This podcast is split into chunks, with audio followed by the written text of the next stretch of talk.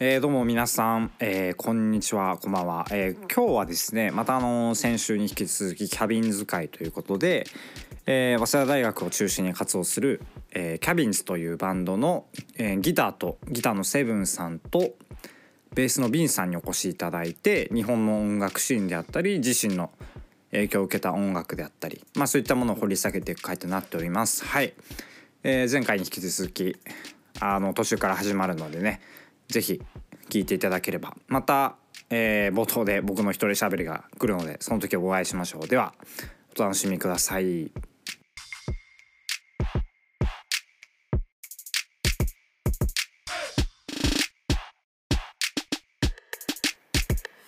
まあこんな感じで、まあ、キャビンさん、えー、お呼びして、まあ、収録してますけど、まあ、なんかこう日本のフォーロックシーンにもちょっとまた話は戻るんですけど、はいはいはい、今のロックインジャパンフェスティバルについて、ね、はい。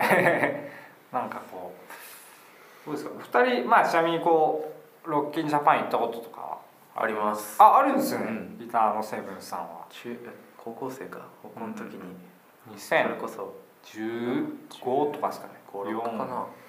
俺はチケットだけ買って大食寿司行けなかった。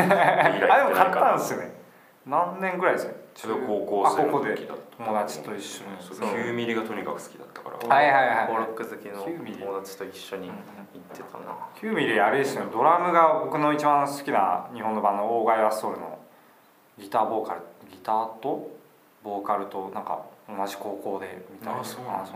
なんか対バンとかしよくしてたみたいな。なんか話ずれました。はい。上条さん。上条千尋さん上条さんですよ音楽系で。長野ですよね。そう。そうですよね。でもともと本人はギターの人だからね、うん、あそうなんですね。で姉貴のバンドでドラマーがいなくて姉貴のパワハラで叩かされたんだ。そしたら気づいたら他のバンドもやることになっちゃったみたいな話をよくしたんですけど、まあ、上条千尋さん適当なことしか言わないから本当か知らないけど。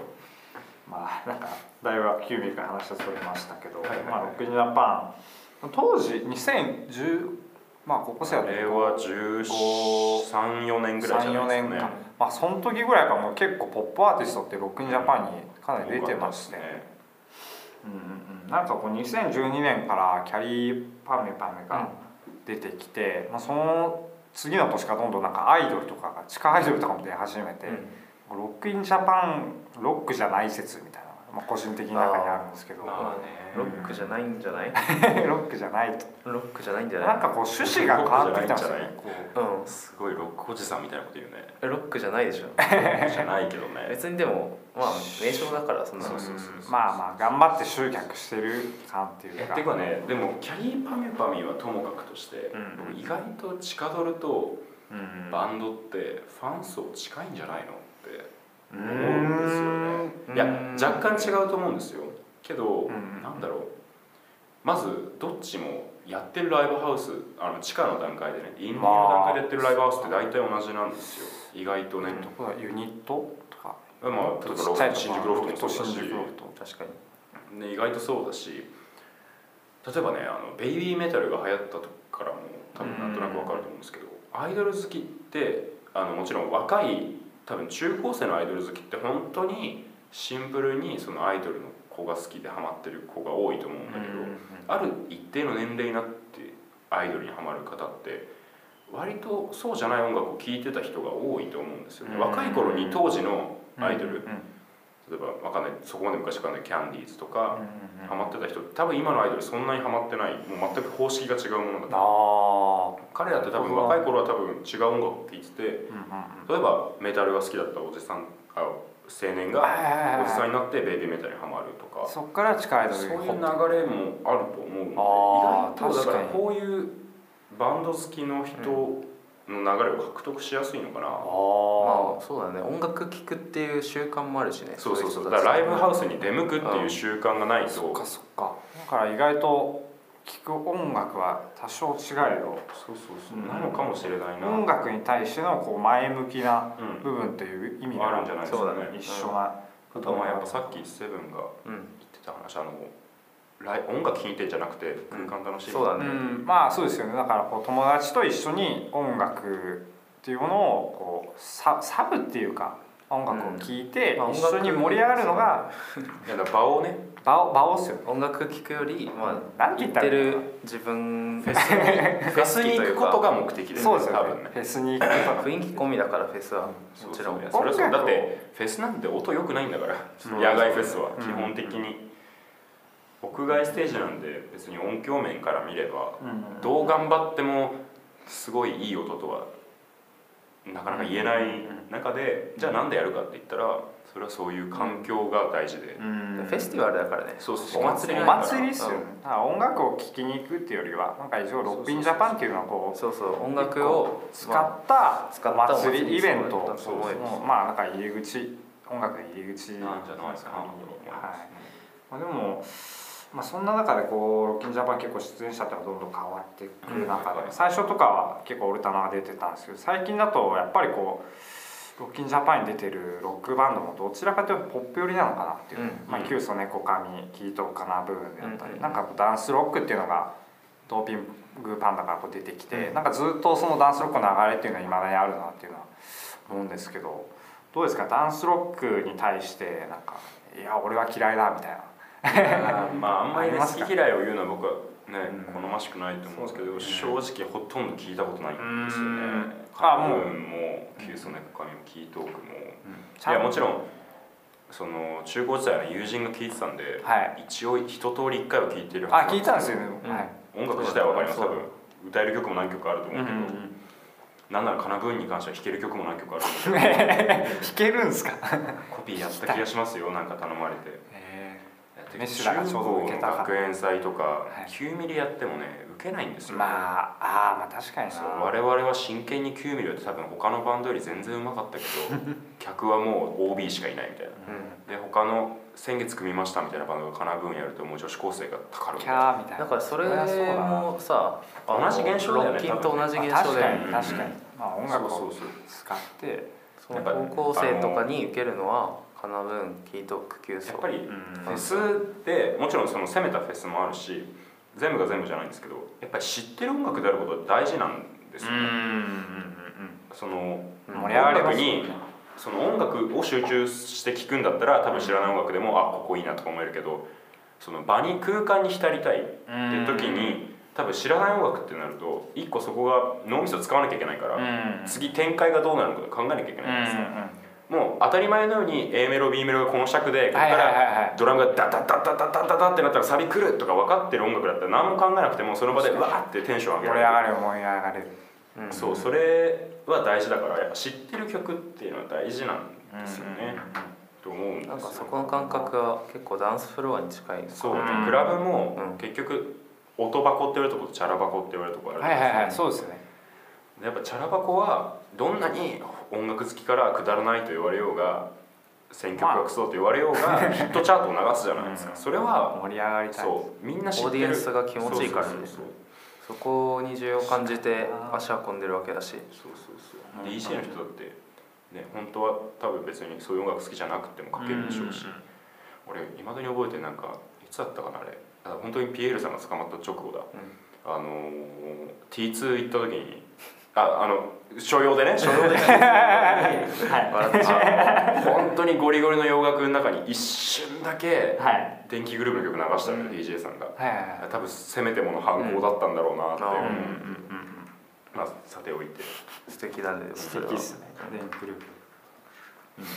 まあなんかそんな感じで、まあ、かな分岐同級層うんまあなんか僕なんかはずーっと同じだなっていうのは思ったりは、うん。うんまあキングヌーとか曲もってことですね。まあそうですね、まあ、キングヌーとかも出てきたけど結局売れてるのってなんか A メロ B メロサビの曲じゃないですかキングヌーうん。いやでもそれはもちろんそうなんですよね、てかまあキングヌーに関してはもう明確にそこを狙って作ってますよね、うん。まあ米津玄師に言われたって言ってました。でもねこれはマジであの我々インディーズバンド的にもそれが言えるんですけど、うん。やりたい曲を自由に作って、うん。これかっけえだろうって思った曲をやっぱり聴いてもらうとかっこいいって言ってくれる人はいるんですよ、うん。ただバーってその自分の客以外もいる環境でわーって演奏して終わった後にあれが良かったって一番言われる曲はまあ、うちのバンドだと本当に3分ぐらいで作った超サビ A メロみたいな感じのうん。分かりやすい曲なんですよね。別にそれが大事大事はありますよね。それをうん。そうだっていう人が音楽的にセンスがないとかそういう話は全くなくて、そのさっきも言ったんですけど分かりやすいサビ A メロ B メロサビ C メロみたいな流れをうん。把握してるっていうのは乗りやすいんですよ、うん。間違いないよそれは。気持ちを上げやすいからうん。高ぶりやすいし、そうすると高ぶったらかん心に残るし。うん。で日本の場合はやっぱり歌謡曲の時代からそういう形式を保ってきてるからもう親がそれの音楽で盛り上がるようにできてるから子供が聴く音楽も同じそうなっていくっていう、まあこう昔からずっと伝統みたいなもんで、すよね。はいはいはい、なるほど、まあ、今ビンさんが的確な意見を、はい、言ってくれますとまあだからでもずっと、まあ、変わらないなっていうのはまあこう、僕はちょっとうっと思うところというか、まあ、世界と比較すると、まあ、プレミュージックとかなんか日本のチャートとかタイのチャートとかいろいろ見れるんですけどなんかずっとトップ10ん昨日ぐらいトップ100ですね。全部見たら全部邦楽なんですよほぼ。うん。うん23曲ぐらい何曲が誰だっけなエド・シーランとか入ってるからですね、アリアーナとかで。まあでも他もタイとか、えーそれこそ、まあ、オランダフランス、えー全部見たんですけど全部こう何かしら洋楽が入ってるとかビリー・アイリッシュだったり。いやでもなんかなんかすごい日本だけやっぱ特殊だなっていうのは洋楽信仰強くないですか？洋楽進行？強い。なんかだから 洋楽は洋楽邦楽は邦楽。あ進行ねそういうことね。ああだからそのカテゴライズはコード進行の進行じゃなくて信じる方の進行ねあ日本日本の音楽シーンその洋楽邦楽。今もこうやって話してますけど、うんうんなんだろうな。今話してて思ったのがなんか日本の流行ってる音楽がみんな同じパターンだっておっしゃってましたけど俺高1の時にカナダかななんかにね2週間ぐらい行ってたんですよ、はい。ホームステイしてね。でホームステイ先じゃないななんか同じ学校通ってたカナダ人の子の車に乗った時にはいはい。これがこっちで流行ってる曲なんだってかけた曲、いいね。うん多分テイラー・スウィフトとかだったと思うんだけど全部同じに聞こえたんですよ。当時聞かなかったから洋楽の、はい。洋ポップアメリカのポップを聞かなかったから。結局その形式が違うだけなんですよ。その、うん。ヒットチャートだってさ俺俺すごいヒップホップ好きなんですけどはい。トラップの流行ってる曲って、まあ、もちろん特徴的なトラビス・スコットとかめちゃめちゃ変だけうんどトラビス・スコットの曲も全部同じって言われたらまあ否定はできないって思う人もいるだろうし全部さ「ダッダッダッダッダラダッダッダラ」みたいなこう ずっとスネアのね。あのビートじゃないハイハットの音が入っててさ、基本的にだから同じっていうのは大事なんですよ多分。うん。そのそこを否定しちゃうのはよくない。だから日本がなんで洋楽すごいってなるかっていうと日本の流行ってるいわゆるこの一個の形はい。構造じゃないものが本当に向こうで流行った数曲だけ入ってくるからうん。珍しく見えるんじゃないはいはいはい。それでなんかすごく見える洋だけで。楽だみたいな。うん別にだって俺たちが好きな60年代70年代のロックもいい曲多いけどほぼほぼこれあの曲と同じじゃんも多いじゃん実は、うんほぼほぼ全部ブルース進行だったりとか、うん意外とそういうもんなんですよねずっときっと、うん。なるほどな。で、じゃあなんで日本が邦楽が強くて他の国は他の音楽がそうなんですよ。なんかやっぱこうカテゴライズじゃないですけど鎖国みたいな感じはいやっぱり。やだから鎖国鎖国のノリは多分日本は強いんだけど。ずっとそうなんですだ300年もしてたから、はい。音楽でもだけじゃないよね。逆に言うとこれは僕は思うんですけどアジア諸国の中で多分一番早く西洋の音楽が入ってきたのは日本なんですよ。うん。多分ね。明治時代に他の国がまだそう西洋諸国とねやり合ってない時代にはい。日本は日本っていう自我を保ちながら西洋の文化を受け入れたからそれを日本化するのが早かったんですよね多分。だから自分の国の音楽に西洋音階が取り入れられたのも早かっただろうし、うんうんってなってくると自分の国だけで賄える状況が多分音楽今の音楽業界レコード会社があってっていうよりも前に多分西洋音楽的日本音楽があったからうんうん。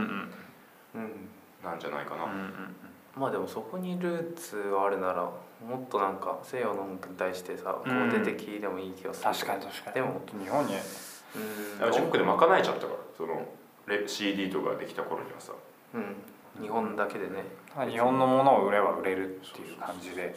まあそれがずっとそのパターンが進行しているというか。単純にアメリカの音楽が流行ってる国って自分の国の音楽が流行るより前にアメリカの音楽が多かったからああ聴く流れがあるだけなんじゃないかなっていうそういう意味では日本ってこうある意味音楽がこう自国でちゃんと発展できたっていう意味ではですけど、うん。あの音楽の市場あの経済的に見た市場って日本って確か3番目なんですよ。アメリカイギリスの次かな。で英語圏除いたら一番大きいのは確か日本なんですよ、うん。まあ、中国がちょっと多分データがちゃんと取れないからうん。そこ含めたら分かんないですけどこれ確かなデータじゃないんでうんうんうん。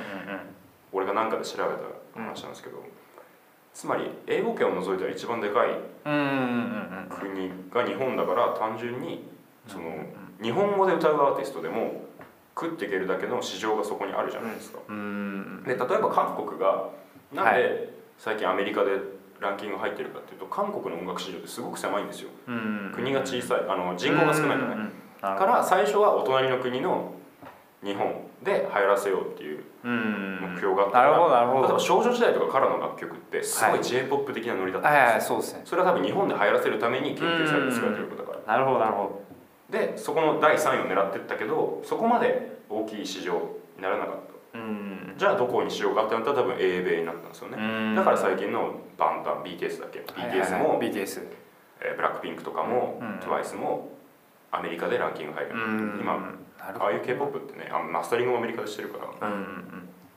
えー、なんかすごい新鮮な意見が、でもなんかえ音楽プロデューサーの MC 田無良さんっていうのは、まあうん。あのずっと収録してる人いるんですけど、と話してるとやっぱこう日本って限られたパイしかないよねみたいな話はずっとしてて、う今すごい3位って聞いてあそうなのっていう話いやもうは桁違いにアメリカがでかいんですよ。うんうんまあ、だからなるほどなるほほどだから3位とは言うけど、まあ、実際にこうちゃんと数を見るとやっぱりこう少ないんだなっていうのは、うんうね。なるほどな、うん最近だとこう星野源さんとか、はいワンオクロックとかが、まあ、海外のアーティストと積極的に交流を、まあ、今行っていて、スーパーオーガニズムがはいはいはいまあスーパーオーガニズムを外国のどっちにするかという微妙なところだけトム・ミッシュもやってますね。そうだね。うんうんなんかそれをまあこう後押しする風潮がないかなっていうのはまだまだこううん。もっと出てきたらやっぱ洋楽と邦楽のカテゴライズが突破する手段としてアーティストがもっこうと出てくると思いますけどね。これからも。これからありますかね。全然あると思いますよ。うん。なんか一個だからその日本ってこう唯一少子高齢化が進む国なんで。唯、一がまあ一番うん、一番先進国で一番先進国で一番進んでる国なんでまあこうやっぱりこうどんどんアーティストって洋楽にうん志向になっていくのかなっていうのが気になるところで。キャビンズもそうだ全然日本でだって日本にいる意味がなくないうんうんうん。なんか、うん、そこにあんまり価値を感じないから、うん。普通に外国でできればそれで何の問題もないしうん。そこに壁を作る必要は全くないと思ってる、まあだから今ちょうどだからその過渡期じゃないですけど。いやまあ移り変わる思いますね。入り口に、元から多分ね海外で売れてる日本の電気グループもそうだし、はいはいはいあとなんだろう。まあベイビーメタルベイビーメタル YMO YM YM そこまで遡らない。YM もそう。だしあとなんだろう2000年問題とか。うんうん日本だと本当に有名じゃないけど2000年問題は。とか。あと誰だろう？Perfume とかですかね。まあ Perfume ですかね。まあ Perfume はでもねまだ多分日本の市場の方が大きいと思うんですけど。キャリーは。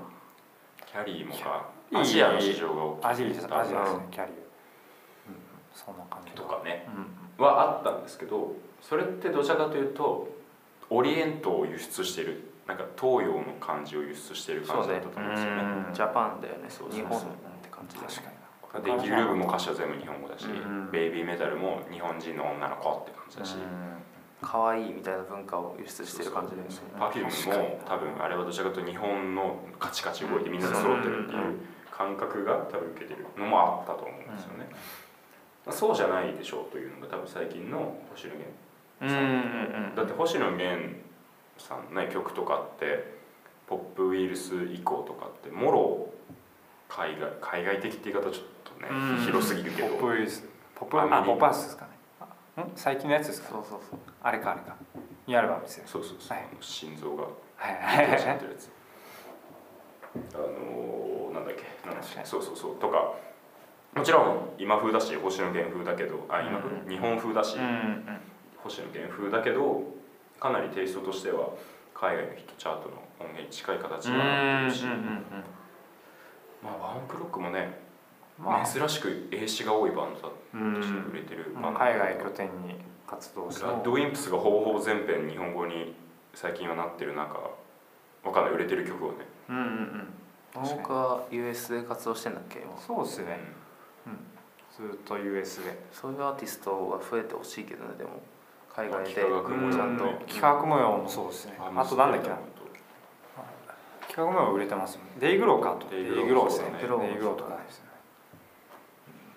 まあ多分もともとやろうと思ってもやっぱコネクションがないのがうん。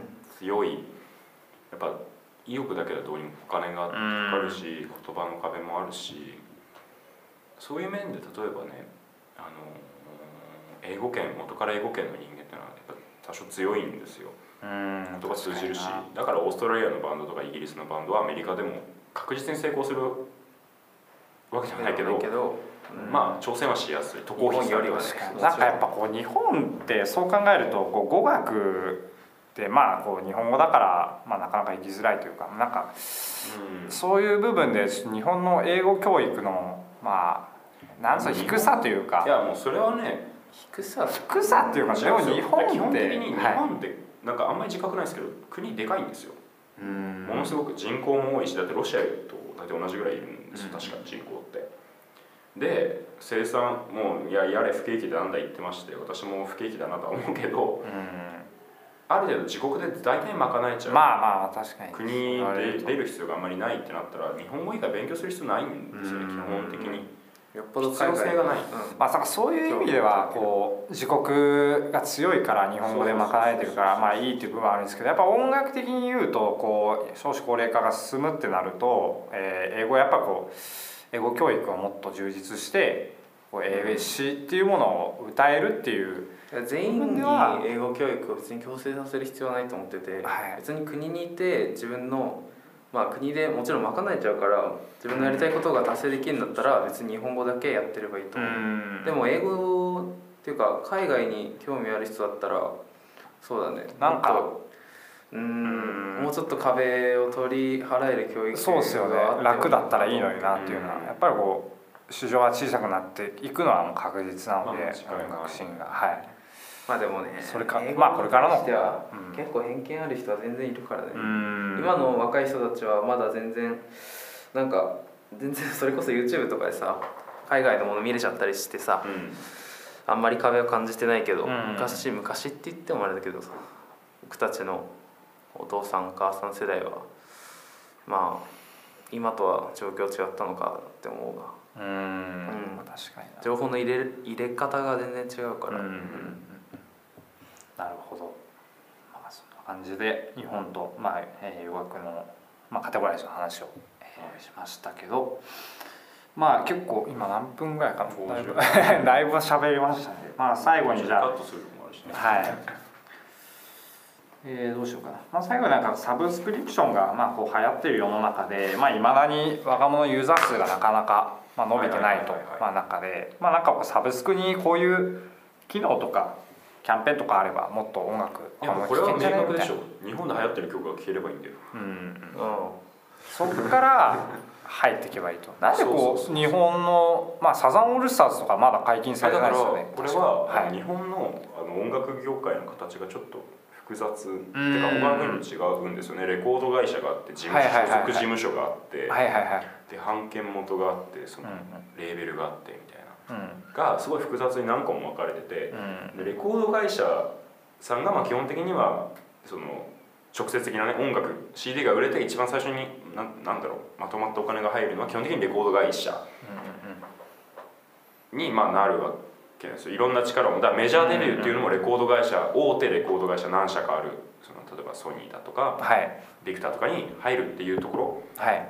ろがまあメジャーデビューだって言われるようにそういうレコード会社っていう存在がでかくてでサブスクにしてしまうとあのレコード会社にお金を入れる方法が難しい単純に。うんから業界として切り替えるのが難しい。だからうん。あそこがサブスクで儲ける方法を見つければ移行は簡単だとはう。思う、ん。なるほど。これなんか前期かなんか講義でちちょっと話したんですけどやっぱ難しいみたいでそこが、うん。いやもうどどんなに我々が頑張っても CD の時代は終わるからどうにかしなきゃいけないんだけど、うんかといってそこにまだ波に乗れてないのが実情ですみたいな話をちょっとレコード会社の人も聞いたし、フィジカルってまあまあ今もまあ日本ですごい売れてますもんね CD CD 売れてますよ、日本は、でもだってアメリカだってねついにレコードあそうがですよ CD のね販売数解雇消費みたいなじ感じで。やっぱレコードってなんかこう一個アイテムとしてまあし、買うみたいな感じで。質はいいと思うんですけど、うん。質の違いなくいいねよくでも結構購入者リスト見ると若者がなんかうん。見た目可愛い CD みたいな。はもう買わないけどレコード買いますからね、っていう人多いよね。レコード買いますね。サブスクとレコードってああそうですね僕も。物 CD 体的買わないな。な価値がすごく高いからね、うん。レコードは、新しいもんだし若者にとっては、うん。逆に。確かに確かに。ちっちゃい時はなかったからね、うん。カセットはギリギリだったけど、まあそんユなーザー数を伸ばすためね。はうん。若者もっとなんかサブスク自体の存在をアピールしていいのかなと思うんだよね。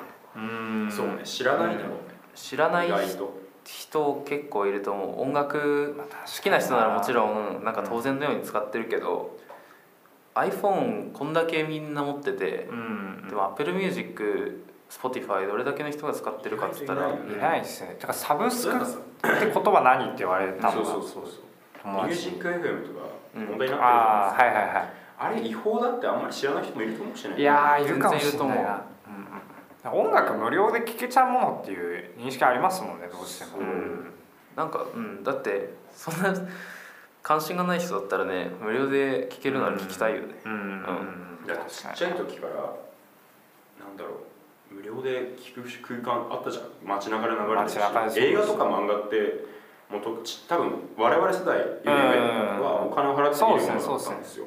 多分。うん。映画館行って。映画館行って本屋さん行ってうん。からもらったけど。音楽もそうであるけどテレビで映画もたまにアニメも流れてるけど「ミュージックステーション」だのねなんだ音楽番組で流れるし、うん。CM で流れてるし、うん。曲。無料っすもんね。で YouTube は我々昔からあって YouTube にはいろいろあったし、「紅白歌合戦」とかもうあるしね。幼少期録画して何回も見てた気は。うん。うん。あんまり音楽にお金を払う経験が映画漫画に比べれば少ないんです多分幼少期、少ないでしょうね。だからそういう意味でこうサブスクの有料会員っていうのは一個うん。壁なのかなと、うん。まあ、あの海外と比べて主要アーティストもまだサブスク解禁してないですけどですし、まあ、なんかそういう、まあ、今こう出てきた2個の要点から。その今後半の要因ははいそんなに大きな問題じゃないと思ってて、うんうんうん。例えばだってなんだえっ、とプライムビデオアマゾンプライムビデオとか、ネットフリックスとかって確かにそこそこ登録数いるそうですね。やっぱでも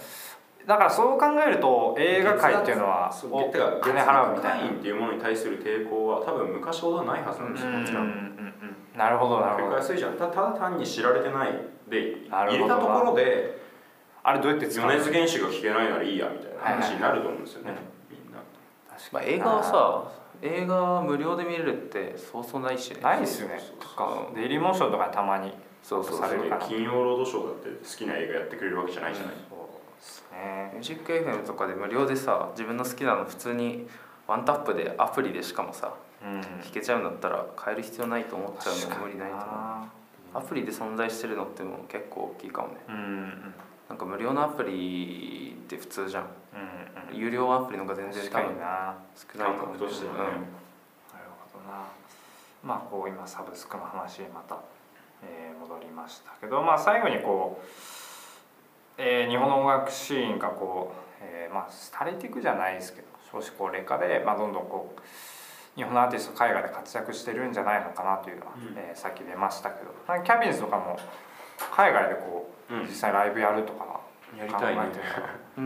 うん。別に今日本でやってる理由は単純にメンバー全員が大学生だからってい そうそうですよね。とまあ日本でそこそこお声掛けをいただいているのでやってるっていうところがあるんですけどこの前もねインドのフェス出るかとか言ってたよマジっすか？気づいたら締め切りすぎてたから食べれたんですよ。えぜひぜひ。えてかオーストラリアとかもやりたいし。見たいな。キャビンズを海外で見たいですよ僕も、旅行行って。そもそもうちのバンドはあんまり日本向けにやってないって言い方ちょっとおこがましいですけど、うんまあそうですよね別にそこだけを別になんて言うんでしょうね。需要の層とは見ていないので。うんうんうん海外でライブしたことがないから何とも言えないけど。なんとも言えないけどね。うん。ぜひ初ライブには僕も。チケットを。日は多分ね。いやいや頑張れたら頑張ります。日本の市場よりは合ってんじゃないかなとは思うなんかその現地のお客さんの反応を生で見たいな。見たいはい僕は最近でもあれだよね日本にいる外国の方の客増えたよね、うん。お客さん。あそうなんですよね、うん。なんかこうライブレポートでも書きたいなっていうのはうん。まあ趣味でも。まあそんな感じで、はい。まあ、長々とかなり僕が今日は初めて MC 一人でやってあお疲れ様でした お二人にめちゃくちゃ助けられてありがとうございます。本当に、はい、初めての僕一人がキャビンズでよかった。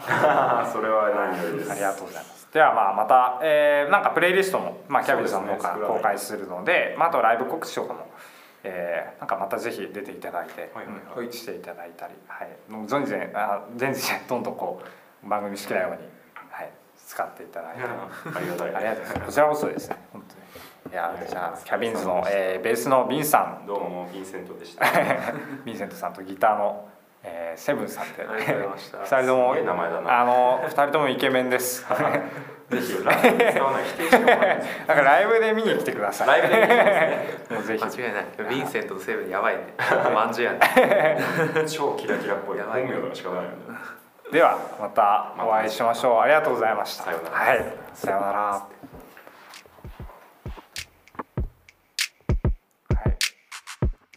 えー皆さんいかがだったでしょうか、えーこれにてあのキャビン使い終了ということで、ね、もっと聞きたいとか、ね、もっとね MC 単純もっと掘り下げろよとか、うん、なかなか思うところがあったかもしれないんですけど、まあ、僕としては、まあ、実際やこう初めてバンドをお呼びして、まあ、こうすごい緊張しましたし一人でこう初めて MC やったんでもうなんか自分の音楽インプットの少なさというか、まあ、あと喋りの下手さっていうのが私とバレてしまったなっていうのが、えー思ってしまっててあの、ね、これからうまくなんなきゃなということで、はいまあ、反省して次回につなげればと思っております。えーまたあのーですねセブンさん。今度はギターのセブンさんが選んだプレイリストを、えーこのポッドキャスト公開と同時に配信するのでそちらもねぜひ聴いていただいて結構ねマッシブアタックとか入ってたり結構いいのでねえー音楽に新しい音楽に出会ってくれればと思っております。ではまたお会いしましょう。MC 丹治でした「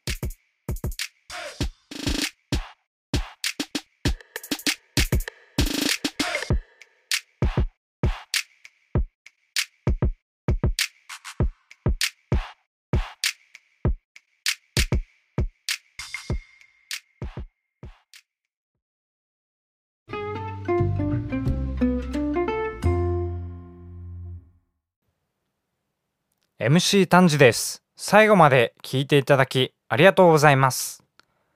この番組では番組内でやってほしい企画呼んでほしいゲストおよび番組に対してのご意見を募集いたします。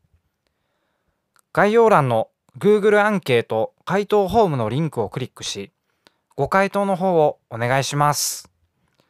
皆様の貴重なご意見そして誰も思いつかないようなぶっ飛んだ意見じゃんじゃんお待ちしております。